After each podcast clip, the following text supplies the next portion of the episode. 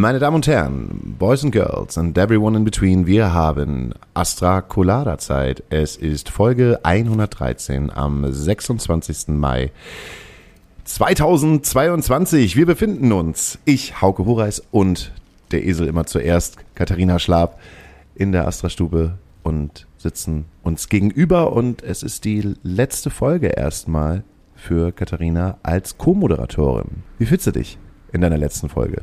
Gut. Ich freue mich, dass ich äh, das noch einmal machen darf, bis Daniel dann endlich wieder zurückkommt.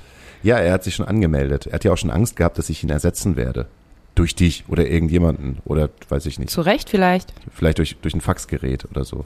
Das ist halt durch mich oder ein Faxgerät, alles klar. ja. Das war nicht ein Diss Kann, gegen Daniel. Kannst du ja nochmal überlegen. nee, aber ohne Scheiß. Jetzt hast du es halt vier oder fünf Mal gemacht. Wie lange hast du, wie, fünf Folgen hast du gemacht, ne? Ähm. Eins, zwei, drei, vier. Das ist das fünfte Mal jetzt, oder?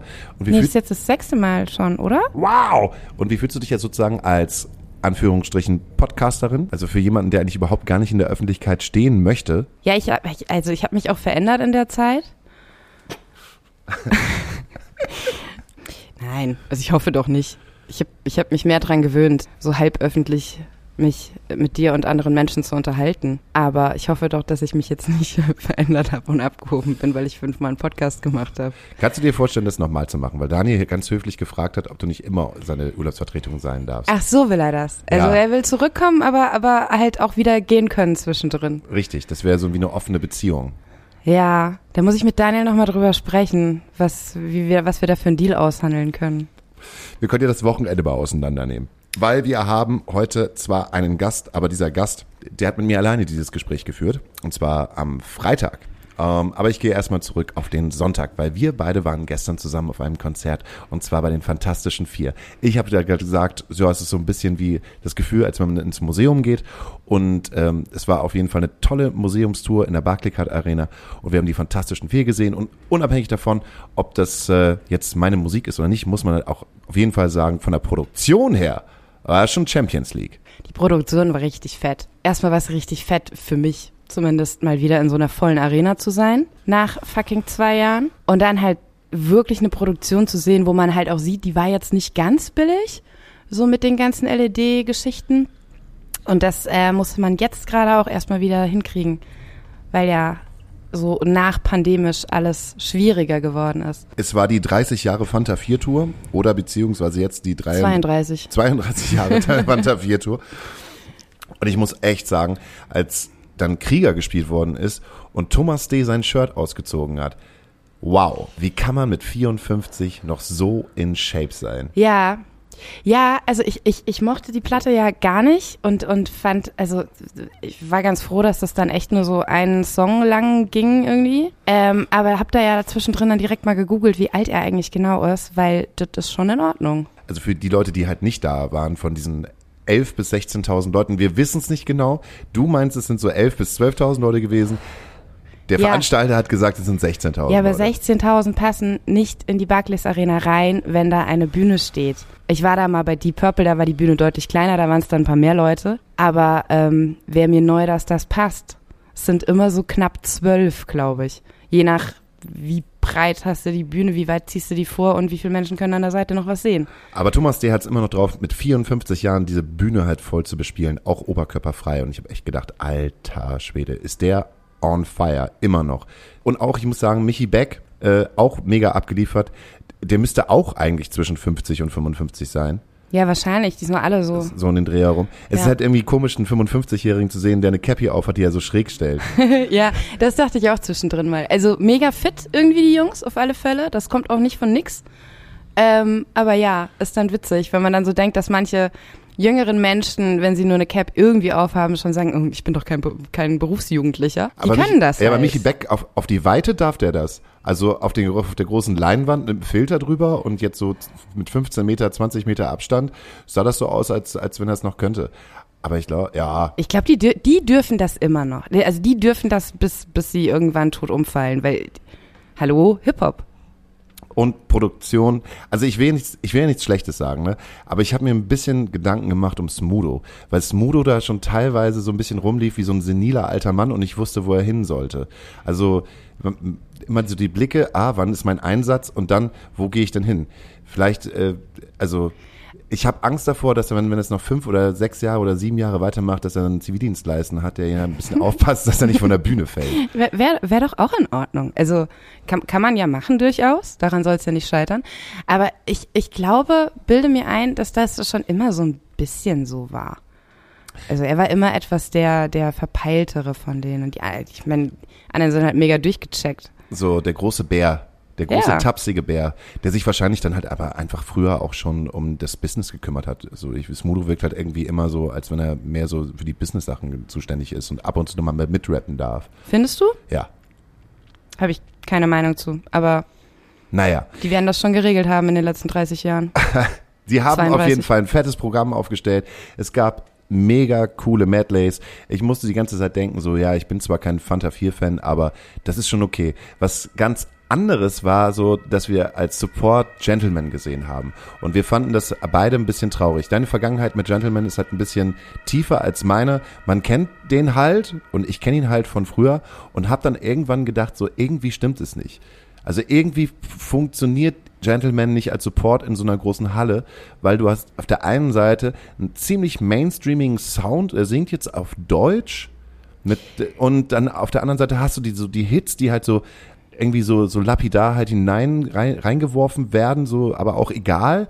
Und man kann dem Ganzen halt, ich konnte dem Ganzen halt nicht so abgewinnen, sondern dachte halt eher so, so ein bisschen deplatziert. Und habe auch gedacht, dafür, dass du halt schon so große Sachen gespielt hast und eigentlich Halle gespielt hast, wirkst du gerade auf der Bühne, als wenn es das erste Mal ist, dass du so eine Zehntausender Halle spielst. Ja, es war halt mega strange alles, finde ich er hat ja nicht nur Hallen gespielt, er hat ja in den letzten Jahrzehnten, er hat ja, er war Headliner auf, auf der Summer Jam und, und wegen des Headliners sind 50.000 oder 70.000 Menschen gekommen und er hat da richtig gerockt. Also er hat wirklich, das waren geile Konzerte. Also ich habe den super oft gesehen in kleinen Clubs, auf großen Festivals, in großen Hallen und es war eigentlich immer geil. Und ich, ich habe mich auch danach so ein bisschen gefragt, ob, ob er vielleicht mehr als eine halbe Stunde braucht, weil er dann irgendwie das Setup irgendwie sinnvoll strukturieren kann. Also man kann ja durchaus irgendwie die erste Hälfte den alten Scheiß machen und dann den neuen oder so.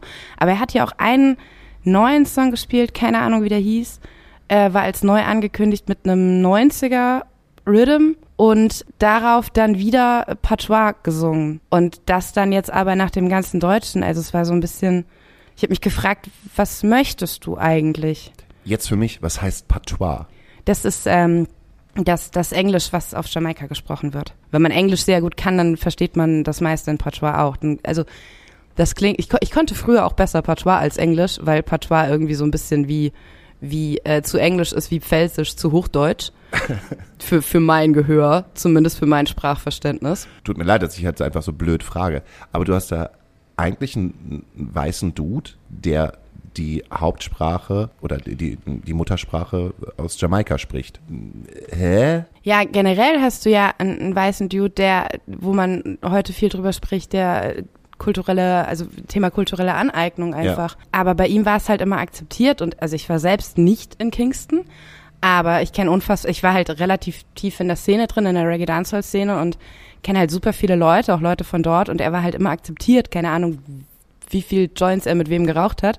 Aber er war halt als weißer Typ da immer total akzeptiert von den großen Produzenten und Musikern und Musikerinnen und deswegen zu, zu der Zeit auch, wo man eben das Wort kulturelle Aneignung irgendwie nicht ständig gehört und benutzt hat.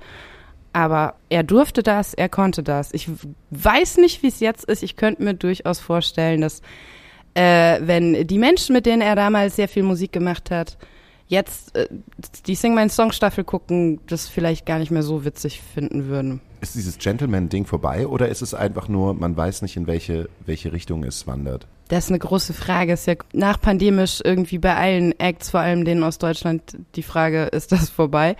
Aber ich, also er sollte sich halt überlegen, in welche Richtung er will, meiner Meinung nach.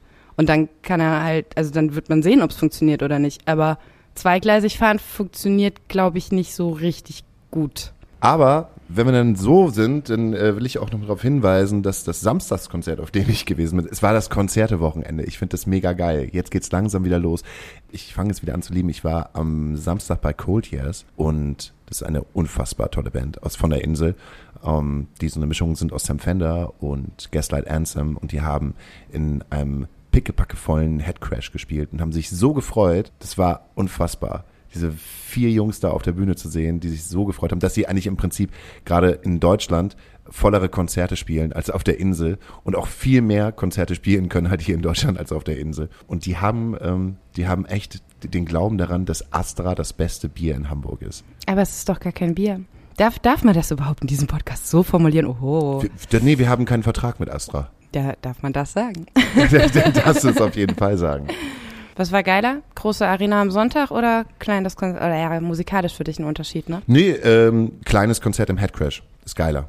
Ja. Selbst wenn der Sound halt beschissen ist und selbst wenn äh, man irgendwie, weiß ich nicht, das Gefühl hat, das Headcrash ist nicht so der Laden für Live-Mucke, äh, ziehe ich das, das kleine Konzert im kleinen Club eher vor als diese großen Produktionen die sind halt geil, das ist aber Entertainment. Das ist so Entertainment pur. Ich habe nicht das Gefühl, dass ich dann auf einem Konzert bin, sondern es ist dann schon die große Unterhaltung, die großen Gesten, die große Inszenierung und weniger Konzert. Ja, bra brauchst du wahrscheinlich dann auch einfach, um 11.000 bis 16.000 Menschen zu erreichen. Und äh, das Konzertwochenende, damit ich gleich nämlich auf die erzählen kann, mit wem ich eine Kippe geraucht habe, haben wir am Freitag gestartet mit unserem eigenen Konzert in Hamburg. Da war ich auf der Bühne und wir haben total viel tolle Energie gehabt und von draußen und von drinnen und überall kamen die Menschen her. Ich bin auch ganz froh, dass es nicht so eine große No-Show-Rate gegeben hat, wie ich äh, am Anfang gedacht habe, weil irgendwie ist es momentan, man kann überhaupt gar nicht mehr nachvollziehen, wie viele Leute auf dein Konzert kommen. Kommen irgendwie 50 oder kommen sie alle, auch wenn es ausverkauft ist. Und ich glaube, wir hatten irgendwie eine No-Show-Rate von 20 Prozent. Das sah gut aus auf alle Fälle. Das sah gut aus in der Hebebühne, voll. Die Menschen hatten eine gute Energie und das erste Mal seit äh, drei oder vier Konzerten, wo ich auch das Gefühl hatte, man ist nicht so in dieser Geberposition. Manchmal musst du halt irgendwie immer geben. Und dann sind die Leute so und sind so, ja, gib man mal ein bisschen mehr. Und, und stehen da so und, und wippen und schauen dich erwartungsvoll an. Genau, und warten halt einfach, dass du halt irgendwie die ganze Zeit nur Energie rüberbringst. Und dann, wenn der Song ja. vorbei ist, dann klatschen die dann. Sondern die waren halt einfach sofort dabei, mitsingen, schreien, applaudieren, es war ein richtig geiles gemeinschaftliches Gefühl. Ja, habe ich auch vor der Bühne so empfunden. Aber es waren auch alle schon echt am Start, als du mit deinen Jungs auf die Bühne gegangen bist, weil euer Support Tina halt auch echt richtig cool war. Die rockt ganz gut, ne? Ja. Das ist eine coole Sau. Die hatten wir auch schon mal hier im Podcast. Ich freue mich immer, äh, eine starke Frau auf der Bühne zu haben. Oder zwei. Sie hat hier noch eine Gitarristin gehabt. Genau, und äh, sie hat mitgebracht Matthias Engst. Von Engst. Und den habe ich mir nämlich geschnappt. Für eine Zigarette. Also für eine Kippe zwischendurch. Und das Interview würdet ihr jetzt hören. Auf eine Kippe mit. Astra Colada setzt auf die Menschen, die unser Wirtschaftssystem noch am Laufen halten. Raucher. Auf eine Kippe mit. Wir sitzen hier gerade im äh, Raucherraum der Hebebühne äh, bei unserem Soundcheck und beim Soundcheck von Tina und ich sitze hier gerade mit Engst. Hallo Engst. Einen wunderschönen guten Tag, ich freue mich. Wie wir uns hier gerade um das äh, wundervolle Aufnahmegerät beugen. Sieht total, du bist total bescheuert aus. Aber ich finde es gut, aber man sieht ja keiner. Wir sind ja hier ganz unter uns. So ein bisschen, hat das ein bisschen Swingerclub-Flair hier gerade. Ein Darkroom, ne? Mhm. Ich musste was erzählen. Auf der, auf der Bank, auf der du sitzt, ne? Da haben wir jetzt neuerdings noch einen neuen Raum gefunden, der noch nicht aufgemacht worden ist. Also dreh ich mal um, so, da, siehst du, an der, ah, ja. da ist früher mal eine Tür drin gewesen. Okay. Die wurde dicht gemauert und das haben wir, nicht, haben wir nicht gerallt. Dahinter sind noch acht Quadratmeter, die unter die Treppe halt durchgehen. Und die große Überlegung ist das, nutzen wir es als Stauraum oder machen wir daraus das Mäuse, also das Mäuseloch. Also sozusagen so ein kleines. Also für die verliebten Pärchen, die da so mal so einen ja, so kleinen klein, Rückzugsort brauchen? Ja, natürlich, für die verliebten Also ich habe gehört, sowas passiert ab und zu auf Konzerten. Äh, habe ich überhaupt noch nie gehabt, dass da irgendjemand mal rumgeknutscht hat oder so? Ja, rumgeknutscht auf jeden Fall, aber niemals irgendwo auf einer auf einem Klo oder so. Also nicht bei unseren Konzerten. das glaub, passiert das, halt nicht. Ich glaube, das passiert bloß bei Rammstein oder so. Aber da, da ist der Sänger damit bei. ja, ich, es gibt ich weiß gar nicht, ob man das erzählen darf, ne? aber Rammstein sind immer extra mit so, einem, mit so einem Zelt unterwegs. Das Zelt heißt, glaube ich, auch das Pussy Party Zelt. Es gab ja früher mal, Rammstein hatten ja mal so eine Single, die hieß Pussy Party. Mhm. Und die haben sie damals veröffentlicht auf YouPorn. Ja, ja. Das, Da gab es diese Premiere nur auf YouPorn, wo halt alle irgendwie, ne? genau, und da spielt äh, lustigerweise eine Freundin von mir mit Sophie Logan. Das ist eine Pornodarstellerin, die wohnt jetzt auf Malle. Ja, ja. Du hast eine Pornodarstellerin als Freundin, Äh, das äh, durch tausende Ecken mal kennengelernt. aber jetzt nicht feste Freundin. nein, nein, Was? das, das ist nicht meine Freundin, um Gottes Willen. Könntest du das, mit einer Pornodarstellerin zusammen zu sein? Oh, du, ich sag mal so, wo die Liebe hinfällt. Ne? Also ich glaube, äh, ich bin ja so ein hoffnungsloser, hoffnungsloser Romantiker und ich glaube, das kann man sich ja gar nicht aussuchen, an wen man sich, wenn man sich wirklich verguckt. Aber also, also im, im Vorfeld, wenn ich es wüsste, dann glaube ich, würde ich mich da eher distanzieren. So, also ich gucke ja auch keine Pornos, das ist ja Schweinkram, sowas macht Ich, ich, ich gucke halt auch keine Pornos. Ich habe noch niemals Pornos geguckt. Also ich finde halt auch Menschen, die Pornos gucken, sind schlecht. E ekelhaft, ekelhaft, Ekelhaft. Aber es wird auch im Alter schlimmer. Äh, Ich habe nämlich letztens große Diskussionen gehabt. Weißt du, so früher als triebgesteuerter Teenie, da war das ja egal. Ne? Hauptsache an und schmutzig und so. Und jetzt fange ich an, jetzt werde ich alt. Jetzt, jetzt gucke ich, ah, nee, die Inneneinrichtung gefällt mir nicht. Oder letztens so ein, so ein Ding angemacht am Strand. Und da habe ich gesagt, ah, nee, das, das, das ist ja nicht schön. Das ist ah, Sand. Ich habe auch an die, dann denkt man halt auch die Frau, das ist doch scheiße. Ja, genau. Und du bist halt gerade mit dabei und überall ist Sand. Das weiß man ja selber, wenn man irgendwie unterwegs Genau. ist. Du hast überall Sand. Das kann doch nicht, also es ist halt auch nicht romantisch. Also Sand, das sind, kommt nur aus Filmen. Das kommt nur aus Patrick, Patrick Swayze-Filmen. Wollte ich gerade sagen. Also und da, und da merkt man dann, dass man so ein bisschen älter wird und merkt so, ah nee, die Einrichtung gefällt mir nicht. Also ich brauche mittlerweile zum Suchen für ein Filmchen, der mir gefällt, wesentlich länger als äh, für den Spaß an sich. Wesentlich länger. Nee, ich, das Erste, was kommt. du bist wie alt? Äh, 36. jetzt. 36. Also ich werde werd jetzt äh, im, im Juli werde ich jetzt 37 tatsächlich. Ey. Und ähm, also du heißt ja nicht nur Engst, du heißt, scheiße, das weiß ich gar nicht mehr, Christian, ne? Nee, Matthias. Matthias Engst. Genau, Matthias Engst und Engst ist äh, einfach dann der Bandname geworden, äh, weil wir tatsächlich damals, es ist Bandname. War das so ein Brüderding wie beim Matzen? Nee, gar nicht. Du, das war so eine Katastrophe. Wir haben die Band gegründet und äh, also einen Bandnamen zu finden, äh, ist halt einfach auch echt schwer. Dann nennt man einfach seinen Nachnamen. Ja, wollten wir gar nicht, sondern wir saßen damals mit der ganzen Truppe äh, zusammen und wollten abends äh, feiern und saufen gehen. So, ne? Und dann ey, zwei Stunden, da waren furchtbare Namen bei. Also so Captain Carajo und was weiß ich. Also was man Captain so, Carajo klingt wie so ein Comedian, Ja. der aber halt nur bei N3, äh, N3 Comedians scheiße Ja, genau so. Und das war dann auch so, erst dachte, oh, das klingt super. Und dann hatten wir da ich glaube, 20 Namen. Und dann hat Juri, unser Drummer, irgendwann gesagt, boah, ey, ganz ehrlich, lass die Scheiße jetzt Ängst nennen und jetzt gehen wir los auf und so. Und dann, also ich selber hätte, hätte das jetzt gar nicht so gesagt, irgendwie so Ängste. Ich fand das so ein bisschen, hm. Und die Jungs waren immer so, ey, du bist doch der Sänger und keiner weiß, dass, was eine Ängst ist und dann passt das. Aber ich finde das total gut. Also ich finde den Namen super einprägsam, weil ich gedacht habe, ihr habt aus Angst Ängst gemacht. Oder Hengst ohne Haar, geht auch. Ja, aber das ist jetzt schon wieder, Ich schon wieder bei den Pornos. bei ne? Ich wollte gerade in so ein tiefes Gespräch gehen, aber wir können auch wieder über Brüste Ja, aber reden. Angst, Angst auch. Also man kann es ja auch verbinden. So. Hast du vor was Angst? So panische Angst so vor, im Dunkeln? Oh, äh, vor das- unserem Mäuseloch? Nee, das, das nicht, aber äh, äh, ganz hardcore Flugangst. So ganz schlimm. Hab mal, äh, hab mal eine relativ lange Zeit ähm, als Reiseblogger gearbeitet und äh, hab dann mal Urlaub gemacht und musste mal rumfliegen und, und Ur- Urlaubsvideos machen halt so. Ne? Aber so Anti-Urlaub, also jetzt nicht so für den Standard-Touri, sondern so ein Island-Roadtrip, zwei Wochen und, und sowas. Das war So für Instagram oder Nee, für das war, die das, das war für, äh, ja, so ähnlich Urlaubspiraten war das so. Und äh, für so ein Online-Portal, da findest du auch bei YouTube noch Videos, wie ich mir in Irland tierisch besaufe mit irgendwelchen Einheimischen und so. Und war super. Und äh, Mit Einheimischen aus Irland. Ja, Als ja. würden dann so irgendwie, in, darf man überhaupt noch Eingeborene sagen? Das sagt man nicht mehr, ne? Weiß nicht, man darf heute gar nichts mehr sagen, glaube ich. Also ich bin immer sehr, sehr, ich sag gar nichts mehr, weißt du. Ja, ich fand, das haben wir uns schon mal darüber unterhalten, als wir über die Sache mit Feine Sahne Fischfilet gesprochen haben. Und ich bin immer noch nicht weiter. Also ich bin noch nicht, ich, ich verstehe noch nicht diesen, diesen, ähm, diesen feine Sahne Fischfilet Missbrauchs-Q, keiner muss Täter sein. Ich habe, ich blick da nicht durch. Nee, ich möchte also- mich da aber auch nicht reinlesen, Gar weil, ich, nicht, weil ich Angst habe. Ich bekomme da zu viel schlechte Energie. Äh, Wir haben uns ja irgendwie vor, vor einer Woche schon gesehen bei dem Tina-Videodreh, den du halt gemacht hast und uns da kennengelernt, wo du halt auch gemerkt hast, dass, oder nicht gemerkt hast, dass ich ich bin und aber ich wusste, dass du du bist. Und lustigerweise habe ich erst durch deine Voicemails, du meintest, cool, du kommst heute zum, äh, zur Show und filmst, aber ich habe wirklich deine Stimme wieder erkannt. Es war wirklich nur deine Stimme. Hey, wenn man die Stimme kennt, du bist doch der Typ von der Bar. So. das ist, also das, das spricht ja auch für deine Stimme, die hat einen Wiedererkennungswert, Alter. Es liegt daran, dass ich sehr viel Gin trinke und sehr viel geraucht habe. Oder äh, sehr viel Gin getrunken habe und sehr viel rauche, leider. Er ist auch so böse, ne? Sänger unter sich. Man denkt immer, oh, also ich mache zwar schon so Stimmhygiene und so, aber ich rauche halt auch wie ein Schlot, ne? Und ab und zu mal das ein oder andere Gläschen kommt halt dazu, ne? Du rauchst, was rauchst du? Äh, ich drehe halt immer Pepe-Tabak, aber auch immer leichten Tabak und habe früher Schachtel geraucht, aber das war dann wirklich, da habe ich dann wirklich Kette geraucht.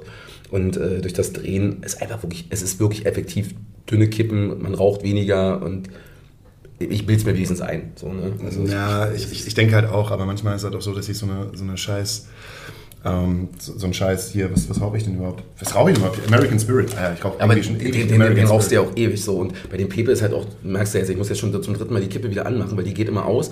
Ist aber ganz cool, weil mir das dann halt so ganz oft irgendwie bei Konzerten und so passiert, dann rauche ich tatsächlich weniger, weil das Ding immer ausgeht, so, weißt du? Mhm. Aber das hasse ich wie die Pest. Eine Zigarette zweimal anzumachen, dann stinkt die halt schon so und dann fühlt sich das nicht mehr so an, als wenn die halt so in einem weggeht. Also für mich ist Rauchen sowieso ein Mantra. Ich benutze halt auch Mentholfilter. Wenn es keine Mentholfilter mehr geben würde, würde ich aufhören zu rauchen. Mhm. Oh, echt, ja? Ja, es gab ja irgendwie vor, vor einem Jahr mal so die Situation, dass sie halt, glaube ich, alles, was mit Menthol gewesen ist, verboten haben. Und ich dachte, Ja, oh nein, dann habe ich mir... Äh, Weil- außen- weil außen- ungesund, weißt du? Weil, weil ungesund. habe ich mir ganz schnell bei Ebay und bei allen Kiosken halt so eine, so eine weiß ich nicht, so, so ein Vorrat von 200 von, von diesen Tüten halt Okay, geholt. du, du magst wirklich, du magst wirklich Mentholkippen. Ja, ich, nein, weil wie gesagt, ich kann, also ich kann keine ähm, parfümierten Zigaretten, also Mhm. keine fabrikhergestellten Zigaretten mehr rauchen. Hasse ich wie die Pest, auch wenn ich selbst, wenn ich betrunken bin. Geht gar so- nicht. Nee, die, die Filter, die sind so eklig, wenn du so einen großen Filter in den Mund nimmst, finde ich allein schon. Das ist so, äh, fühlt sich einmal nicht gut an. So. Und, und vor allen Dingen auch so, also es schmeckt mir einfach auch dann nicht mehr. Also das, also wenn gedreht und, und wenn mir jemand einen aus der Schachtel anbietet, dann nicht. Also dann, dann rauche ich lieber gar Das nicht. ist ja auch für mich wie so ein Mantra. Also ich brauche das auch, das Drehen wie ein Mantra, weil, ey, sind wir mal ganz ehrlich, ich glaube, wir haben beide ein Problem mit äh, so einem Aufmerksamkeitsdefizit. Haben doch alle Sänger, oder? Das ist doch, irgendwo muss es doch hin. Bist du ein Narzisst? Nee, also das würde ich, würde ich gar nicht, würde ich gar nicht so sagen. So, ne? Aber ich bin ja auch in diese Sängerrolle nur reingerutscht tatsächlich. Ich wollte nie Sänger sein und äh, habe meine erste Punkband mit, äh, mit 14, da habe ich Gitarre gespielt, die hieß Plazenta, die gibt es übrigens, glaube ich, immer noch. Die ist aber jetzt eine Hardcore-Band geworden. Aber früher war Punk gemacht. Und ich war nicht der beste äh, Sänger in der Band, sondern ich war der, der am wenigsten scheiße gesungen hat. Aber, ich aber, aber trotzdem mega scheiße gesungen. Ja, und dann bin ich da irgendwie so in diesen ganzen Quatsch reingerutscht und äh, ja, irgendwann dann halt Sänger geworden. So, ne? Und ich liebe das halt aber auch, äh, und da haben wir ja letztens auch drüber gesprochen, du musst ja als Sänger auf der Bühne sehr offensiv sein, äh, musst ja schon die Leute entertainen. Und gab mal einen guten Satz, hat mal, hat mal äh, Samu Haber von, von Sunrise Avenue hat mal zu mir gesagt, äh, wenn du nicht selber auf der Bühne 100% von dir überzeugt bist, wie willst du es dann schaffen, nur 50% bei den Leuten anzubringen? Du musst halt selber dein größter Fan sein. So, ne? Wenn du selber keinen Bock hast, haben die Leute auch keinen Bock. Genau, das, das, das spüren die Leute. Das spüren die Leute halt einfach tatsächlich, äh, ob du davon überzeugt bist. Und wenn du unsicher bist auf der Bühne oder so wirkst, dann kannst du eigentlich dich schon begraben. Und deswegen musst du, glaube ich, als Sänger schon ähm, so eine gewisse, ja, so eine gewisse Selbstverliebtheit haben, aber in, einem- in, in einem gesunden Rahmen ist, finde ich, auch vollkommen okay. Und privat zum Beispiel, ja, halt ganz anders. Ne? Also ich bin eher Privat ist ja ein ganz anderer als ja, hier. also, also ja, ich trinke trink schon gerne und ich kann auch gut mit Leuten und so, ne, aber bin eigentlich also privat tatsächlich ein total unsicherer Typ. So, ne? Das ist das zweite Mal, dass wir miteinander reden und das zweite Mal, dass du ankommst und durchgemacht hast. Du kannst mir überhaupt gar nichts Ja, mehr ja. erzählen. Aber trotzdem, aber ich war immer, immer schüchtern. Immer, schü- immer schüchtern und nicht Schü nüchtern. schüchtern, schüchtern durchgemacht. Ja, schüchtern durchgemacht und nicht nüchtern. Super, ey. auch ein guter Albumname, ey. Ja, ich habe neulich auch einen guten Albumnamen gehabt und, äh, und zwar äh, äh, 40, 40 Jahre Probezeit. Oh, das ist auch gut, ja. Ohne Proben ganz nach oben ist ja auch so ein Klassiker. So, ne? Boah, ohne Proben ganz nach oben. Habt, habt ihr, habt, habt, aber habt ihr einen Proberaum? Ja, hier oben in der Hebebühne. Ach krass, ja, super. Weil, Wie gesagt, das ist ja unser Wohnzimmer hier. Ah, geil, Alter, oh Gott, ja, das wäre ja wirklich. Also wir sind, wir sind tatsächlich, wir haben keinen, wir haben keinen Proberaum, ne? Also, ähm, weil einfach, dass sich über die Jahre, wir haben ja irgendwie zwei Leute mit Kindern in der Band irgendwie und, und alle irgendwie äh, viel zu tun und keine Ahnung. Und, äh, wirklich in einem, in einem Jugendclub, in dem wir schon super lange am Stissel sind, da äh, treffen wir uns dann halt einfach, wenn eine Tour kommt, dann bauen wir da alles auf der Bühne halt auf und wie so Live-Situationen und dann machen wir da unsere Generalproben halt immer vor Touren, so drei, vier Mal oder so. Ja. Aber wir haben äh, irgendwann gemerkt, dass dieses äh, Proberaumkonstrukt super geil ist. Aber so äh, irgendwie, ich habe auch keinen Bock jetzt in Berlin, sind die Räume auch relativ teuer, so weißt du, und irgendwie jetzt 500, 600 Euro im Monat für einen Raum zu bezahlen, den er effektiv nicht nutzt, so. Man hat nicht mehr so viel Zeit wie als 20-Jähriger. Ja, und da, und da war das halt geil, ne? Da hab ich, hast du dich halt getroffen, am Wochenende hast du halt gejammt, hast halt zusammen Songs geschrieben und hast halt dann irgendwie auch, weiß ich nicht, also Bierchen gesoffen und keine Ahnung. Aber das machst du ja immer noch, bloß halt gezielt. Genau. Ich meine, das wird ja auch schwieriger, wenn du halt ein Kind hast. Ne? Du kannst ja nicht mehr irgendwie zweimal in der Woche zum Proberaum fahren. Und genau. wenn es halt nicht richtig läuft, dann sagst du, okay, nun holen wir uns halt einfach ein, äh, hier eine, eine Kiste Astra und dann ballern wir uns halt einen rein. Und dann ist es trotzdem gut, weil wir alle besoffen sind. Ich meine, so war das früher bei uns. Ja, Also ja, wir bei uns halt, auch. Also wir, merken, also wir dachten dann auch mal, wir sind echt gut. Äh, ja, genau. Aber- aber wir proben halt richtig viel, aber null. Genau, also es kam aber effektiv gar nichts bei raus, also außer Kopfschmerzen halt, aber super. Also auch das gehört ja auch dazu. Und das fehlt mir heutzutage ziemlich bei vielen Bands so dieses ähm, so ein bisschen Back to the Roots halt. So, ne? Also viele, viele Bands sind unfassbar gut technisch, auch gerade jetzt zum Beispiel in Berlin, aber manchmal fehlt mir so ein bisschen dieser, dieser Dreck und Rotz so, ne? Also dieses so, dieses noch wirklich Ja, Back to the Roots halt Die irgendwie. sind schon Stars. Hm. Also wenn die auf die Bühne kommen, sind die schon Stars. So habe ich das Gefühl. Wir haben halt öfters hier Konzerte gemacht, auch von, von, von einer anderen Generation, äh, von der Generation TikTok. Hm. Und das sind unfassbar gute MusikerInnen gewesen. Ähm, die haben teilweise halt so Shows hier gedroppt in den 200er Laden, wo du denkst, okay, das klappt aber auch vor 600, genauso. Hm. Also mit eurer Produktion zusammen, so wie ihr die Show aufgebaut hat. Hammer, ihr seid jetzt schon so professionell, wie ich niemals sein werde. Hm. Aber dann denke ich halt mal so, wer, wer, wer, wer, will denn das so glatt? Wer will denn Ja, ein perfektes ja. Album? Wer will denn halt eine perfekte Band haben? Ich, ich will mich doch mit irgendjemandem identifizieren Genau, können. genau. Und Ecken und Kanten, das finde ich halt so wichtig. Und, und, und gerade im, also ich höre höre wirklich super breit gefächerte Musik. Also das ist wirklich über äh, Pop. Also ich glaube, bis auf wirklich Elektro und, und Deutschrap höre ich, glaube ich, wirklich alles. Also das kann auch mal Leif Aldin sein, das kann aber auch Slayer sein. So, das ist so, also wirklich durch die Bank weg alles. Ein guter, ich sage mal, ein guter Song ist ein guter Song. Aber ähm, tatsächlich, ich höre momentan nur noch Bands irgendwie und, und Künstler äh, eigentlich fast ausschließlich aus den 80er, 90ern so, weil irgendwie gefällt mir das so gut, auch so gerade Grunge-Bands irgendwie so, ne? Und da komme ich gerade wieder so an. Ich höre ganz viel alte Mucke. So eine großartige Band zum Beispiel, die kennt keine Sau in Deutschland, äh, Union Youth. Das war so die, die Ja, das war, die, das war diese die äh, Nirva der deutsche genau, Nirvana-Abklatsch. Die waren, es gibt eine unfassbar gute Doku, äh, Könige der Welt, äh, ist glaube ich bei MDR irgendwie drin, in der Mediathek.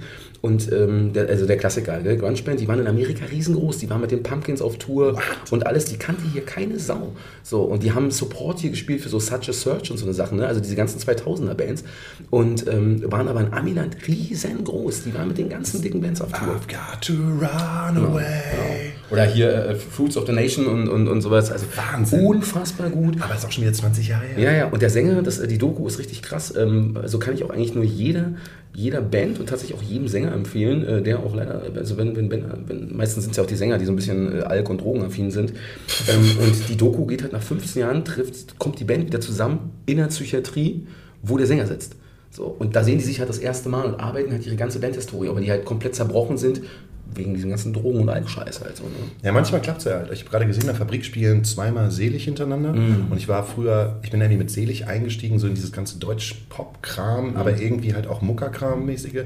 Und dann war es halt, äh, dass als ich Selig entdeckt hatte, irgendwie ähm, dann Selig auseinandergebrochen ist, Mhm. weil, weil halt weil halt Fame ja.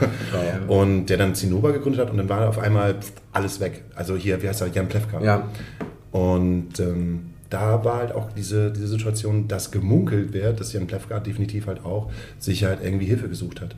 Mhm. Und, äh, aber schön, dass sie es auf jeden Fall nachher noch wieder ge geschafft haben, irgendwie wieder so, ein- so ein Comeback-Album zu machen. Das ist ja auch schon wieder zehn Jahre. Ja, ja, aber das war gut, das war ein richtig gutes Ja. Ding, ey. Muss man, muss man ja wissen. Die sind ja auch direkt auch irgendwie hochgechartet und so. Also, Mhm. aber das war ja auch gerade die Zeit, wo die rauskamen, war ja auch gerade so noch diese Zeit, wo so Silbermond und so alle auch gerade am Start waren. Also da war deutsche Musik eh gerade auch irgendwie gefragt. Hast du Angst davor, dass äh, dadurch, dass man halt auch merkt, dass deutsche Musik ja eigentlich nicht mehr gefragt ist? Also es ist ja wirklich, wir, merken es halt durch unsere Radiopromotion und so, die halt auch sagt so, ey Leute, Radio mit deutscher Musik, das ist so ein Wegklicker. Ja, ja. Ähm, Im besten Fall muss es halt äh, international klingen. So, und die größten Acts, die wir halt gerade irgendwie haben, ähm, hört man definitiv, das sind alles äh, ähm, ähm, KünstlerInnen, die halt international halt singen.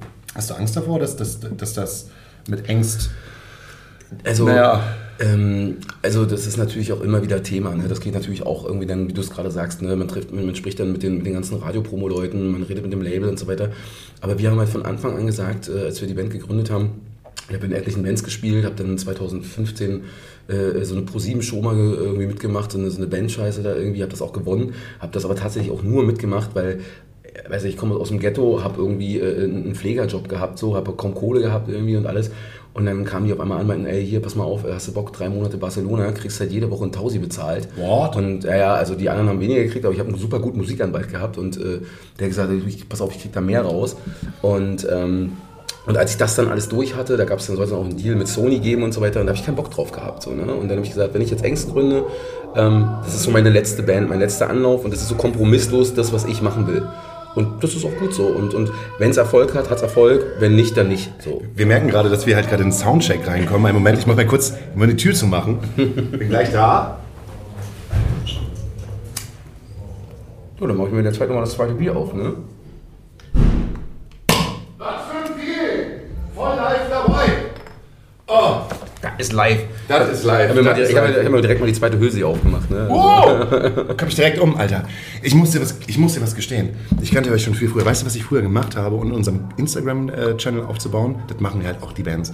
Die gucken sich an, welche Bands zu denen passen und dann gehen sie zu den Fans, die halt auch aktiv bei äh, euch halt unterwegs sind und dann gehen sie, da, gehen sie darauf und dann liken sie Bilder von den Fans, um auf sich aufmerksam zu machen. Oh, das finde ich vollkommen in Ordnung. Habe ich, hab ich, vor zwei, hab ich vor zwei Jahren gemacht. Habe ich bei euch richtig hart gewildert. Es gibt ein paar Leute, die uns halt äh, durch euch kennen, weil ich halt richtig hart gespammt habe. Das mache ich nicht mehr.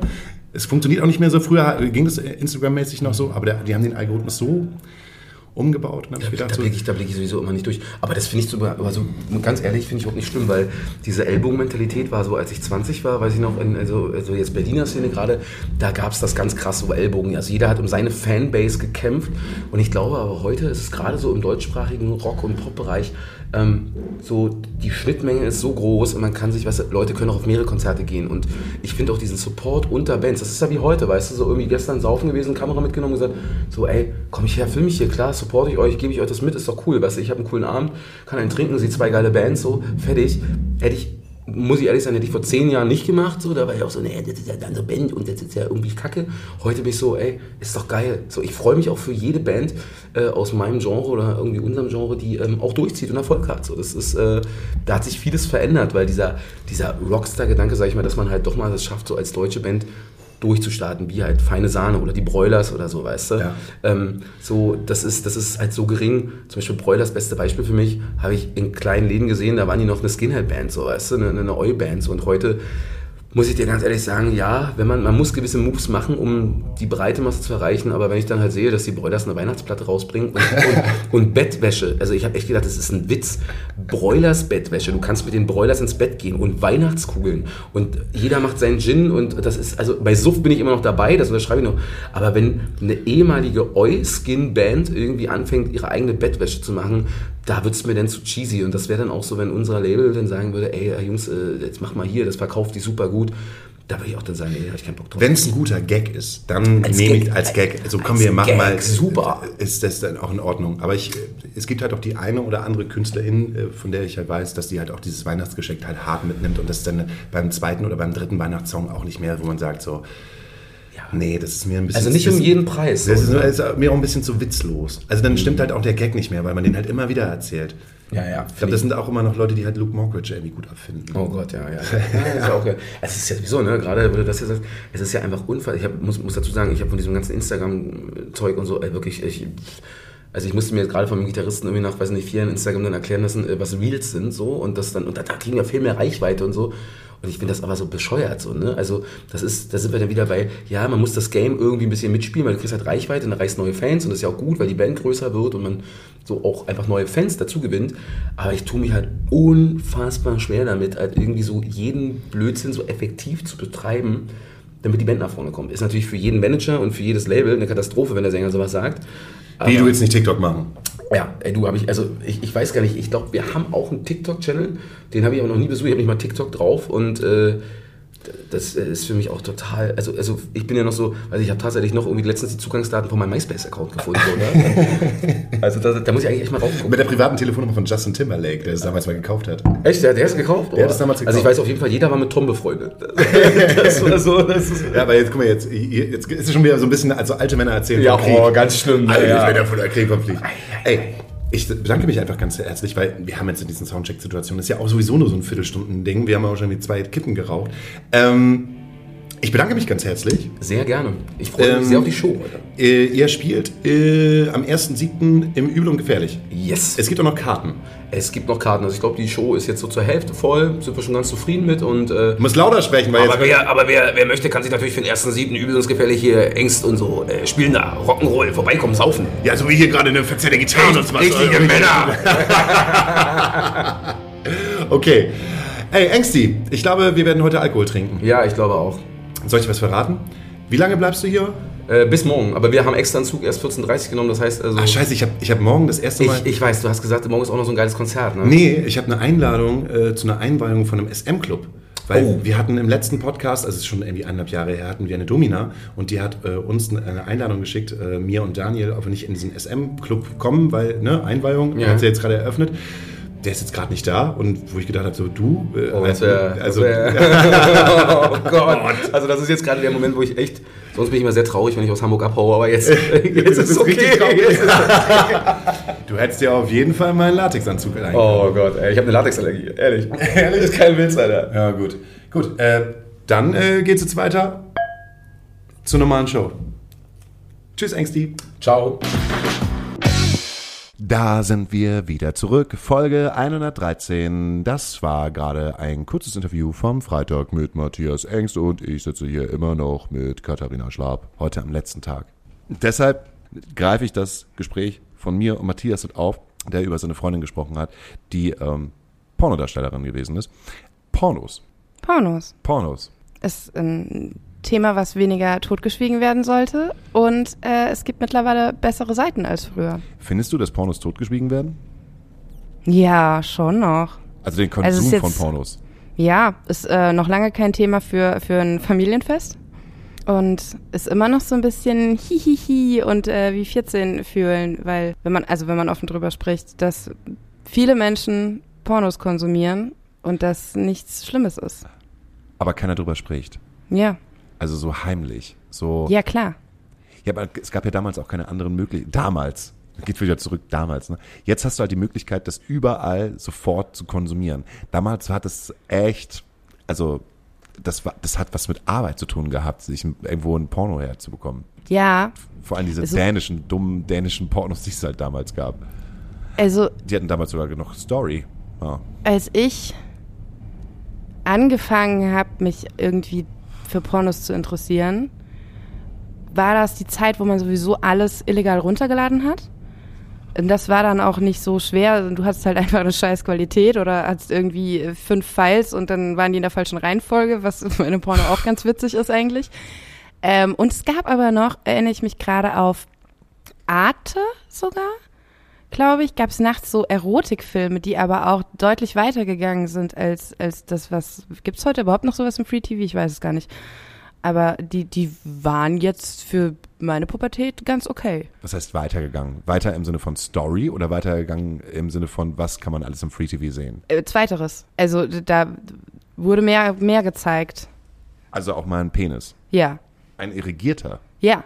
Ich glaube, du darfst gar keinen irrigierten Penis im Fernsehen zeigen. Darfst du nicht? Nee, ich glaube nicht. Auch das ist irgendwie strange. Also irrigierte Penisse dürfen halt nicht im Fernsehen beziehungsweise auch in Filmen gezeigt werden. auch nicht nachts?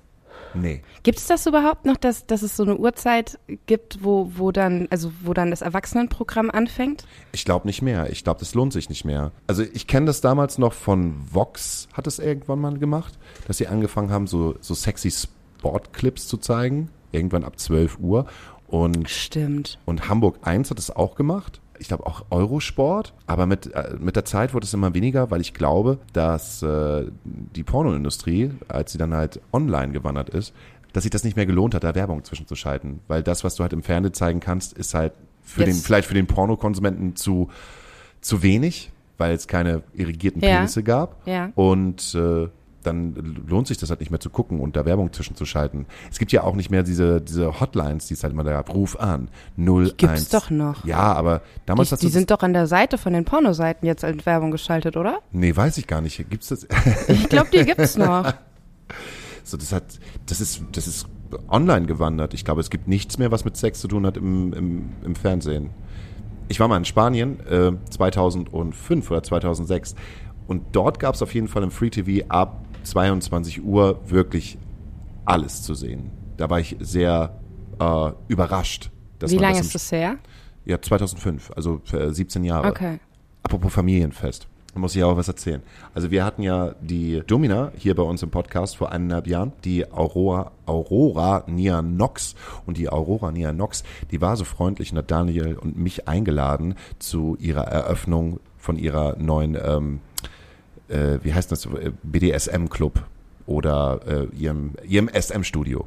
Ähm, da Daniel halt gerade auf der Schlagertour ist, was ja im Prinzip auch ein bisschen BDSM ist und Selbstgeiselung, Ja. äh, bin ich alleine hingegangen und wusste erstens nicht, was ziehe ich an oder wie viel ziehe ich an und was erwartet mich da, weil das Treffen schon um 15 Uhr gewesen ist und dann dachte ich so, Mensch, komme ich da jetzt rein und irgendjemand wird dann schon ausgepeitscht und als ich da angekommen bin, in diesem Bürogebäude hat mich Folgendes erwartet, und zwar eine Art Familienfest. Es war ein Familienfest. Es war wie auf dem 50. Geburtstag anzukommen.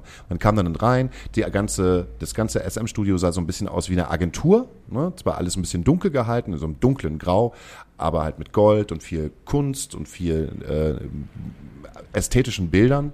Also nicht das typische Rot. Nicht das typische Rot, was man denkt, äh, und schwarz, sondern halt grau, gold und äh, eine interessante Inneneinrichtung. Das war auch die Mutter von Aurora Nianox da und hat mir halt einen Kuchen angeboten. Ähm, und die Schwester war halt da und man ist halt irgendwie ins Gespräch gekommen und es war also irgendwie so wie so ein großes Familientreffen. Dann wurde ich ein bisschen durch die Gegend geführt und man mir die Räume gezeigt. Und was ich ja richtig krass finde, äh, war, dass sie dort ähm, mit Weiß und Schwarz arbeiten. Weiß ist sozusagen das Helle, das Reine und man kommt dann so in eine Arztpraxis rein. Die hat sozusagen in ihrem äh, in ihrem äh, Erotikstudio eine voll eingerichtete Arztpraxis. Mit einem Arztstuhl und mit Instrumenten und na gut, der einzige Mit den typischen Arztinstrumenten? Naja, nicht. Also ich war schon sehr überrascht, was oder welche Form und welche Größen es auch von äh, Plugs gibt. Also Hm. Sachen, die man sich halt in diverse Körperöffnungen hineinführt. Also riesengroß, wo ich denke, das, das kann doch überhaupt niemals nirgendwo passen. Aber anscheinend schon. Was man nicht alles mit Gleitgel machen kann, ne? Ja. Ja. Ja, aber ist doch, ist doch cool, wenn, das, also, ist ja auch wieder das Ding. So dieses typische Rot und Schwarz und, und nur Lack und Leder spricht ja auch nicht jeden an. Und spricht halt vielleicht auch viele nicht an, denen das dann zu, zu mm, Oldschool-Klischee behaftet ist, die aber auch äh, Kundinnen sein könnten. Wie meinst du das? Dass es dann vielleicht Sinn macht, wenn man so eine ähm, so ein Studio neu eröffnet, dass man das mit mit Gold und Grau und keine Ahnung gestaltet. Also die Inneneinrichtung äh, ansprechend, anspruchsvoll. Ah, eine, eine, Anspruchs, eine anspruchsvolle Inneneinrichtung. Ja, an ansprechend fand ich jetzt irgendwie passender, aber ja. Wie? Wie ansprechend fandst du passend? Naja, ansprechend ist glaube ich das passendere Wort, aber also ist ja dann vielleicht oft ansprechender, als wenn du ähm, in eins von den von den äh, Hotels gehst auf, auf, auf der Reeperbahn, äh, die nie umgebaut wurden und einfach nur zu Hotels gemacht wurden, wo noch der, der alte rote Teppichboden drin liegt oder sowas und du halt irgendwie mit den Klischees erschlagen wirst. Ich habe auch mal in einer Bar gearbeitet. An der Bar? Ich habe in einer Bar gekellnert Ja. in Mannheim. Ja. Ähm, das war in, im, also in, in, im Jungbusch, äh, wo super viele Kneipen sind und super viele Studentinnen halt weggehen. Und unter der Woche war das so für Studentinnen irgendwie gedacht, also auch mit, keine Ahnung, irgendwie zwei Bier für wenig Geld und, und irgendwie so angeboten. Und am Wochenende waren da immer Fetischpartys. Und das war auch so, dass, dass, dass unter der Woche, also wir haben halt die Deko irgendwie nie weggeräumt, was Menschen, die studieren und ein Bier für einen Euro trinken wollen, halt auch herzlich egal ist. Aber das war jetzt nicht die Kneipe, wo du dann hingehen konntest, wenn du dein, deine, wenn deine Eltern zu Besuch waren und du denen mal zeigen wolltest, wo du ein Bier trinken gehst, irgendwie zu noch angemessenen Uhrzeiten, weil das halt alles so, so, so klischee-mäßig war. So ein bisschen drüber irgendwie auch. Du schaust so, als würde ich Nein, Bullshit nein, nein, erzählen. nein, beende ruhig den Satz. Der war zu Ende. Ach so. Du verstehst nicht, was ich sagen wollte. Nee. Ich wollte nur sagen, dass ich es schön finde, zu hören, dass es in Hamburg jetzt ein, ein Studio gibt, wo nicht nur die, die, die Klischees, die man aus den schlechtesten Pornos, billigsten Pornos kennt, bedient wird, sondern wo auf Ästhetik geachtet wird und, und alles ein bisschen stilvoller gehalten ist. Suchst du dir so auch die Pornos aus, die du guckst? Es gibt einfach Seiten, wo, wo es schon mal, die schon mal irgendwie für meinen Geschmack schöner sind. Es gibt eine Seite, wo, wo ähm, die ist, die ist äh, rein von Frauen gemacht und, und die Frauen bestimmen, wie sich die Filme entwickeln und führen Regie und so weiter. Also sind Männer schon beteiligt, so hilft oft. Ähm, aber ähm, es ist dann nicht so, es bedient nicht nur die, die fünf Klischees, also die, ja, die fünf Klischees, wo man sagt, das wollen die Männer sehen. Was sind denn die fünf Klischees, die nur Männer sehen wollen? Viel äh, Machtspiele, aber unausgeglichene Machtspiele, glaube ich. Also, der so Mann kommt's ist, mir immer der, der, rüber. der Mann ist der, der Mann ist der König, der King, Ja, der bestimmt, natürlich, wie es halt zu natürlich. laufen hat. Und kann auch nur dann Lust empfinden und nicht, wenn die Frau dann mal die Macht übernimmt. Oder halt, wenn es einfach ein Spiel ist. Also stumpf. Also, Ja, äh, also ja. nach Schema, Schema F. Ja, Wer, der, der Porno fängt an. Wir haben einen Typ und der sagt, hm, oh, du hast nicht die Miete bezahlt. Ja, und die genau. Frau sagt, ja, Entschuldigung, ist gerade ein bisschen. Ui. Mein Mann wurde gerade von der Polizei abgeholt. Ich habe kein Geld mehr. Ja, wie können wir das denn regeln? Ja, ich, äh, ich könnte dir einen Gefallen tun. Und dann äh, geht's los und du hast als erstes einen Blowjob, ähm, dann hast du Position Doggy-Style, dann hast du Position äh, Cowgirl und zum Schluss wird geblasen und ins Gesicht ja, am Schluss wird definitiv nochmal Zum geblasen. Schluss wird geblasen und nochmal ins Gesicht definitiv. gespritzt. Ja. D ja. Das ist Schema F für Männer. Ja, und dann halt auch gerne noch schlecht gemacht auf den, auf den Seiten, also auf, auf die, ne, kostenlose Seiten. Mit so die, die man als erstes kennt. Mit dem Camcorder aufgenommen. Also man kann doch auch Pornos machen mit ein bisschen ästhetischem Anspruch und irgendwie auch mal, mh, also kannst du gerade, also bei allen Filmen ist ja irgendwie Kameraeinstellung und Licht äh, entscheidend. Ja. So. Und warum wird das bei Pornos so oft nicht beachtet? Weil es auf Masse geht, glaube ich. Du musst auf Masse produzieren. Aber bei, bei den großen Filmen doch auch. Ach so, Ja. du meinst, dass das äh, wegen kleinem Budget? Genau, kleines dann- Budget, musst auf Masse produzieren. Ich meine, wie viel, wie viel Geld kostet ein Porno? Wie viel Geld bekommt eine Pornodarstellerin? Und dann musst du, glaube ich, auf Masse produzieren, dass du ja viele Frauen abfrühstücken kannst und äh, als Mann halt immer dich durchklicken kannst und guckst, wo gibt's neue Frauen, wo gibt's eigentlich immer das gleiche Schema F, nur mit einer anderen Person. Ja, aber Budget ist nicht immer das, was fehlt. Also man kann ja auch mit wenig Budget gute Videos machen. Mhm. Mit ein bisschen Äh, Wenn man einfach ein bisschen überlegen, Liebe, wie man. Liebe ja, genau, ein bisschen Liebe Hast du den. Jan Böhmermann-Pornofilm gesehen? Es gibt einen Jan Böhmermann-Pornofilm. Ja, Jan Böhmermann hat bei ZDF beim ZDF-Magazin in der Phase, in der er Corona gehabt hat, ähm, haben die einen äh, Beitrag äh, ausgestrahlt, den sie schon bearbeitet hatten. Und da ging es darum, also um, ähm, um Pornografie und am Schluss haben sie äh, einen Pornofilm gezeigt, der äh, ansprechend gewesen ist. Oder halt auch von äh, Regie von Frauen und, und der ist jetzt auch im Netz. Mit Jan Böhmermann. Ja, genau. In der Jan Böhmermann Hauptrolle? Und Olli, und Olli Schulz als bester Freund, der gefragt warum liegt hier Stroh? Ja. Nee, kenne ich nicht. Bin, klingt Nein, gut. natürlich nicht mit den beiden, aber wo, so, wo, wo, wirklich, wo wirklich die Regie drauf, ähm, wo die Regie drauf äh, geachtet hat, dass jedes Bild, was gemacht wird, was mit, äh, also erotisch ist und nicht nur zeigt äh, Penis, Vagina. Rein, raus, fertig. Und ja, verstehe ich. Und was hat da jetzt genau Jan Böhmermann mit gema- zu tun gehabt? Der Bericht ging halt um über das Verhalten der Großstädter mit Pornos und wie man auch Pornos fair und besser machen kann und erotischer machen Ah, kann. okay. Also er hat darüber quasi einen Bericht gemacht und dann ein Posi Positivbeispiel herangezogen. Genau. Verstehe. Ja. Verstehe ich, finde ich ja gut. Das ist ja das, was ich meine. Dass man, dass, dass es nicht mehr so ein Tabuthema ist. Und ich glaube, das hängt auch mit, miteinander zusammen. Dass wenn man sich halt, wenn man irgendwie fast schon in so einen Fremdscham-Moment kommt, weil, weil Dinge so schlecht gemacht sind, dann redet man da halt vielleicht auch weniger offen drüber. Das ist ja die große Frage. Ich meine, jetzt ist es dein, dein, dein, dein letzter Podcast hier erstmal. Und wir reden über ein ziemlich heikles Thema. Vielleicht, also in Anführungsstrichen heikel, weil das ja auch Menschen hören, die dich nicht kennen oder die dich vielleicht kennen aus der Branche. Müssen wir jetzt was schneiden? Wo geht denn die Frage hin? Ja, gar nicht. Das ist, das ist keine Frage. Das ist nur eine Feststellung. Naja, der Podcast ist doch ab 18, oder? Richtig. Ähm, ich äh, mache ja jetzt beruflich auch nicht irgendwie, weiß ich nicht, Bibi und Tina oder so. Mhm. Und es ist, also Menschen haben Sex. Manchmal mehr, manchmal weniger. Ja. Und im besten Falle jeder so, wie er möchte. Und wenn erwachsene Menschen miteinander Sex haben und spielen und Dinge ausprobieren, dann ist das für mich kein Thema, was beruflich, also das ist ja nicht so, dass ich ähm, meinen Job schlechter mache, weil ich, weil ich nicht verschweige, dass ich in meinem Leben auch mal Sex habe. Oder ich muss ja nicht so tun, als hätte ich noch nie ein Porno gesehen. Stimmt. Tr trotzdem, ich, ich, ich weiß nicht, ich würde Sexleben oder das Sexleben in der Öffentlichkeit zu diskutieren. Ich finde das voll. Aber ich habe ja nicht mein Sexleben diskutiert. Nee, wir reden über irgendein Sexleben. Möchtest du deins diskutieren? Mein Sexleben in der Öffentlichkeit? Nee, auch irgendwie nicht. Das hat irgendwas, das hat nichts in der Öffentlichkeit zu tun, weil ich finde, Sex ist etwas für einen geschützten Genau. Raum. Also in meinem geschützten Raum, den ich kreiere oder in dem ich, der für mich kreiert wurde. Aber Aber ich glaube, genau das ist der Punkt. Weil es geht ja nicht darum, über, über eigene Vorlieben oder das eigene Sexleben zu sprechen.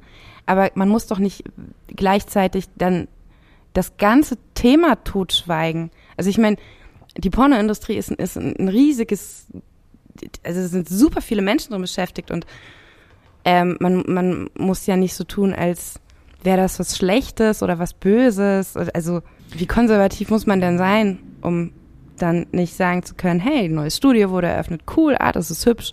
Habe ich mir nämlich ja auch gerade gedacht, ist das jetzt ein Ding, was ich jetzt erzähle oder ist es ein Ding, was ich jetzt nicht erzähle? Weil man, weil die Idee des jeweiligen Hörer oder der Hörerin sagt so, oh, was ist denn da passiert?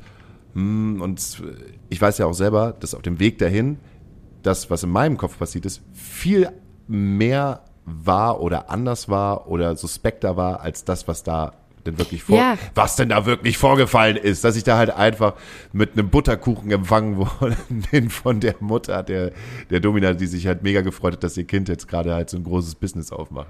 Ja, ich find's eigentlich auch ganz witzig, dass, dass du erzählst, dass du überlegt hast, was du anziehst und, und, und wie du da hing und wie du da empfangen wirst und keine Ahnung und ob da schon jemand ausgepeitscht wird, halt direkt so, ein, so das Klischee auspackst, wo du ja eigentlich ein total aufgeschlossener Mensch bist und mit, mit super vielen Leuten am Schnacken bist und irgendwie, keine Ahnung, abends Leute kennenlernst und ihren Podcast mit einer Domina hattet und, und so weiter und so fort. Also, warum ist das denn dann immer noch so ein, hm, was ziehe ich denn da an? Geht man da nackt hin? Muss ich da das und das anziehen? So, ja, nee, das ist eine Öffnung von, von einem, von einem Studio, von eine, einem Menschen, der. Brust, ähm, einem Menschen, der, der irgendwie sich damit vielleicht gerade, weiß ich ja nicht, selbstständig gemacht hat so und man feiert, dass, dass irgendwas fertiggestellt wurde mit der Inneneinrichtung und, und es da jetzt losgehen kann. Also, Ja, das ist halt alles, was in meinem Kopf passiert. Obwohl ich, denke ich, schon als Hamburger und schon sehr aufgeschlossen bin und schon eine Menge gesehen habe, ist es trotzdem in meinem Kopf, ist da schon was ganz anderes abgegangen. Für jemanden, der vielleicht überhaupt noch keine Berührung gehabt hat mit jedweder Form von Sexualität, also außer die eigene, vielleicht auch eingeschlafene Sexualität, passierte halt noch viel mehr. Ich, ich vor allem jemand, der, der vielleicht einfach noch nie ähm, damit zu tun hatte mit dem, mit den Geschäftsmodellen rund um Sex. Ich weiß, ich weiß noch, wie ich vor, da war ich vielleicht 20 oder so und bin mit, mit ähm, Menschen beruflich in Hamburg gewesen und dann ist man noch irgendwie auf die Reeperbahn, wie es sich so gehört. Und da waren halt auch sehr, sehr junge Menschen dabei und die, die war vom Land irgendwie sehr jung, die waren völlig schockiert, dass da, dass da ja wirklich Frauen stehen, die man ansprechen kann und die man für Sex bezahlen kann. Ja, und dann hast du auch wieder teilweise die Leute, die damit auch so umgehen, dass es, dass, dass sie denken, sie müssen jetzt nochmal einen Spruch raushauen. Sie müssen jetzt der Person gegenüber der Sexarbeiterin halt irgendwie noch einen reindrücken, dass sie halt eine Schlampe, eine Nutte oder eine Hure ist. Ja, und das Das ist richtig, ist halt äh, was, was mich halt damals auch schon richtig angewidert hat, weil in einer Zeit, in der ich halt äh, lange im Studium äh, gearbeitet habe, hat man sich halt mit den Ladies, äh, die neben Burger King stehen, halt auch mal kurz irgendwie gehighfived, na, äh, alles klar, musst du wieder zur Schicht, ja, musst zur Schicht und so. Du wirst halt nicht mehr angesprochen, sondern man kennt sich dann halt vom Sehen her. Vielleicht halt nur für einen gewissen Zeitraum, so, aber äh, man hat auch keine tiefsinnigen Gespräche. ja, aber das man, sind doch auch Menschen. Naja, genau, das ist Also- es ja halt. Das ist doch die, die, die haben halt einen anderen Job als man selbst dann vielleicht so, aber es ist, also es ist doch, es ist halt ein Job. Ja. Und klar gibt's, gibt's, ähm, das, das ist ja auch völlig berechtigt, dass, ähm, dass man da nicht äh, Friede, Freude, Eierkuchen tut, weil halt in der Branche, ich hoffe, dass es nicht mehr so schlimm ist wie früher, aber ich habe keine Ahnung davon, ähm, dass, dass halt viele Menschen, Frauen vor allem gezwungen werden wurden, so. Das ist halt nicht cool, aber es ist niemals cool, Menschen zu irgendwas zu zwingen, schon gar nicht, wenn es um ihren eigenen Körper geht. Ja. Ähm, deswegen ist es ja auch so wahnsinnig wichtig, dass es, dass es ähm, ein legales, ein legaler Job ist, wo du schön Steuern für zahlen kannst. Aber dass da halt, keine Ahnung, dass da auch eine Krankenversicherung am Start ist und keine Und Ahnung. eine Rentenversicherung. Ja, also so eine, so eine Nummer irgendwie beim Finanzamt hat ja nicht nur Nachteile. Ja, der älteste Job der Welt wird halt immer noch nicht richtig bezahlt. Ja. Und Oder halt nicht, immer noch nicht ernst genommen, akzeptiert. oder nicht wahrgenommen. Und ich meine, stell dir mal so ein, so ein, so ein Domina-Studio irgendwo in so einem Ort vor, wie, äh, weiß ich nicht, was ist denn so ein kleiner Ort mit, mit so einer 5000er also Seelenort? Himmelpforten oder Cuxhaven. Ich meine, das wäre ja immer irgendwie, die das sind zumindest so, sind so die Outsider. Obwohl, gibt es noch, einen- noch einen Schwank äh, aus dem Leben von ganz, ganz früher. Äh, es gab mal eine Situation, dass äh, wir befreundet waren mit Leuten, die ein, ähm, äh, ein Table Dance Club auf dem Dorf hatten. Da bin ich halt kurz vorm Studium nochmal kurz zurückgezogen mit meiner damaligen Freundin und dann gab es so auf dem Weg Richtung Hamburg gab es so einen Table Dance Club und es war auch der einzige Club irgendwie in der Nähe und da hingen wir dann auch das eine oder andere Mal halt einfach ab und äh, haben mit den Ladies dort getrunken und es war irgendwie immer ganz nett. Ja, warum auch nicht? Aber das wurde halt dann dort im Ort schon so verschrien als dirty und als oh, da könnt ihr nicht hingehen. Ja, weil alles, was mit Sex zu tun hat, so tabuisiert wird. Warum eigentlich? Katholische Kirche. Um mal einen Schuldigen zu suchen. Du kommst aus dem katholischen Dorf, ne? Nö. Nee? Bist du Nee. katholisch oder evangelisch? Ich bin gar nichts mehr. Ich ähm, war evangelisch. Bist du konfirmiert worden? Ja. Wie seid ihr damals mit Sex umgegangen? Da wurde nicht so, nee, ja, wie, wie seid ihr im Ort so mit Sex? Es war ein kleiner Ort, also, hm. ähm, äh, nee, so offen reden war da nicht so. Also da bin ich, bin ich tatsächlich ganz froh, weil meine Oma sogar ganz cool ist. Also ich würde jetzt mit meiner Oma, würden wir über Pornos reden, weiß ich nicht, wäre es ein kurzes, dann doch nicht ganz angenehmes Gespräch. Ich weiß noch, dass ich mit meiner Oma in meiner Pubertät auch offen drüber gesprochen habe. Irgendwie, als ich meinen ersten Freund hatte und so. Das ist eigentlich ganz cool, aber das, ja, Die Omas, ne? Meine Oma hat mir damals, keine Ahnung wann, mit 9, 10, 8, 9, 10, äh, mir mein Aufklärungsbuch äh, von Ravensburger damals. Äh, das Mit er- wie alt? Geschenkt. 8, 9, 10. Ah, also Ich- nicht ich weiß- 18, okay. Nee, nee, nee, das wäre wär zu spät gewesen, oder? Sagen wir mal ehrlich. Ja, äh, ich habe es ich hab's in die Hand gedrückt bekommen und fand erstmal alles äh, witzig, aber es war irgendwie ganz süß aufgebaut. Also erstmal, ne, was he heißt es, biologisch Sex zu haben und was bedeutet das irgendwie erster Kurs, umarmen, Mhm. was ist cool und was ist nicht cool.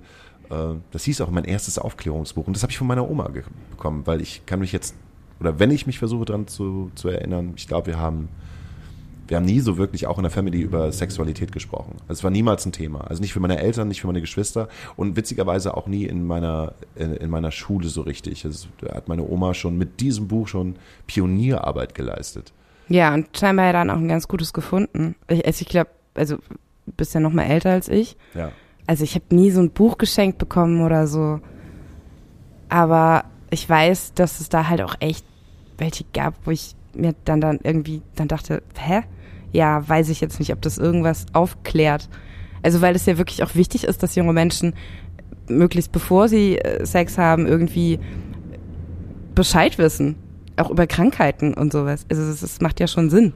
Ich kann mich jetzt gerade daran zurückerinnern, dass wir in der zweiten, dritten Klasse so eine Situation hatten, ähm, dass ein äh, Dude, äh, ein Mitschüler von mir, Eltern hatten, hatte, die auf dem Klo halt noch Pornos äh, liegen hatten. Also so Pornoheftchen. Ja. Äh, und er so ein Pornoheftchen halt mitgebracht hat und das ein riesen Chaos ausgelöst hat, weil Frau Klingbeil als Religionslehrerin, also wenn eine Religionslehrerin Frau Klingbeil heißt, das ist ja, sagt ja schon alles, dass er mitbekommen hat, ihn das, ihn, äh, das Heft aus den, aus den Händen gerissen hat und gerufen hat, so ein Schund, so ein Schund. Ist voll durchgedreht, er musste dann zum Rektor und war dann auch für ein paar Tage nicht in der Schule.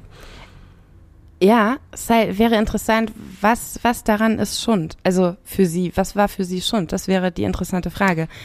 Weil ich meine, okay, das hat vielleicht nichts in der Schule zu tun irgendwie, also in der Grundschule, hast du gerade Ja, zweite Grundschule. Grundschule so, ähm, weil das halt ja nicht nicht aufklärt und, und nicht irgendwie, also mal so zurück überlegt. Ich gehe jetzt einfach, ich unterstelle diesem Heft jetzt einfach mal, dass es nicht ähm, eine Gleichberechtigung zwischen Mann und Frau gezeigt hat, dass es von heute aus betrachtet nicht gezeigt hat, dass Liebe auch ähm, unter Gleichgeschlechtlichen völlig in Ordnung ist. So, ich gehe, unterstelle diesem Heft einfach, dass es Das war ein 90er Jahre Vögelheft. ja Und nicht irgendwie, irgendwie, keine Ahnung, super, super Titten oder äh, äh, wie hießen die denn alle? Super Ilu.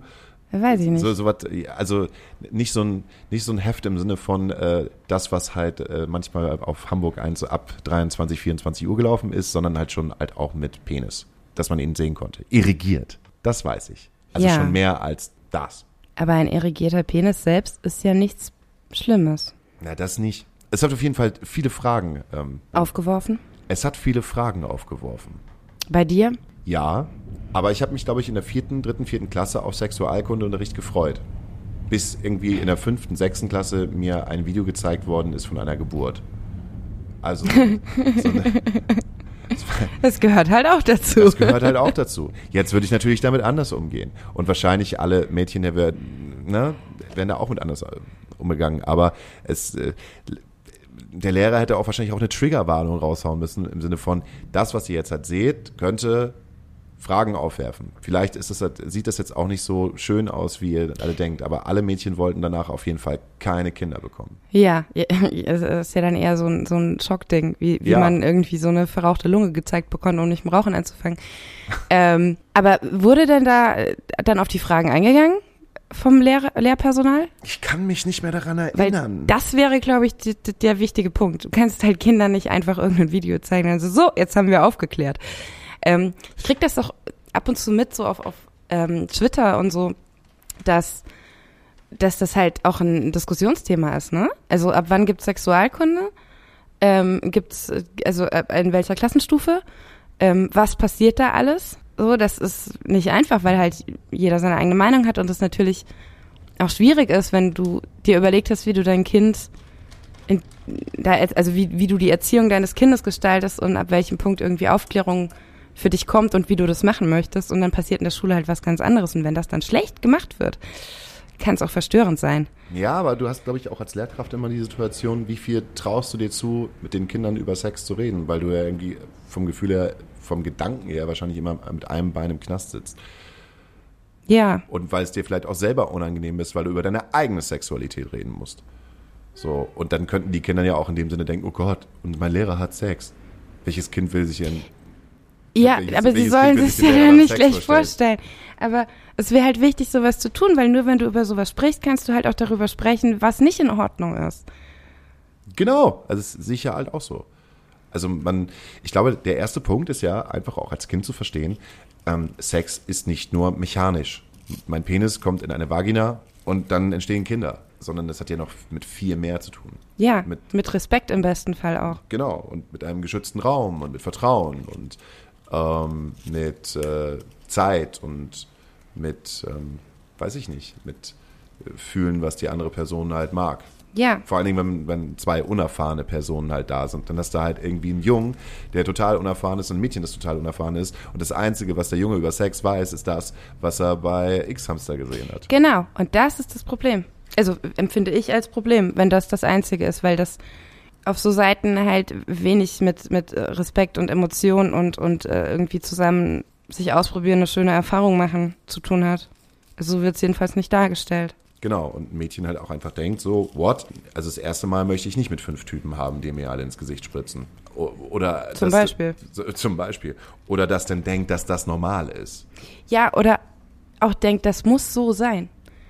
Ja, es fühlt sich nicht gut an, aber ich muss das machen, weil ich das so gesehen Ja. habe, weil die Erwachsenen das tun. Und ich glaube, das ist nicht nur für, für Mädels dann das Problem. Auch Jungs, die dann denken, es muss so sein. Sie müssen eine halbe Stunde durchhalten und, und es muss so aussehen und keine Ahnung. Ich bin auf jeden Fall in der vierten Klasse, weil ich nicht wusste, wohin damit, durch die Gegend gelaufen und habe immer Ficken gerufen. Ficken. Ich weiß nicht wieso. Wusstest du, was es bedeutet? Nee, ich wusste, dass ich damit irgendwie anecken konnte. Ja, da, hast du also in der vierten Klasse schon gerne, okay. Weiß nicht. Bin ich, äh, ich, bin ich auf die Rutsche geklettert, auf die hohe, bin runtergesprungen und habe ganz laut Ficken gerufen. Wie so ein bisschen, das war so ein König der Welt-Moment, bloß mit Ficken. Weil es halt so ein, so ein Wort gewesen ist, was man halt in der Schule nicht aussprechen durfte. Ja. Weil überall Frau Klingbeil, Wort.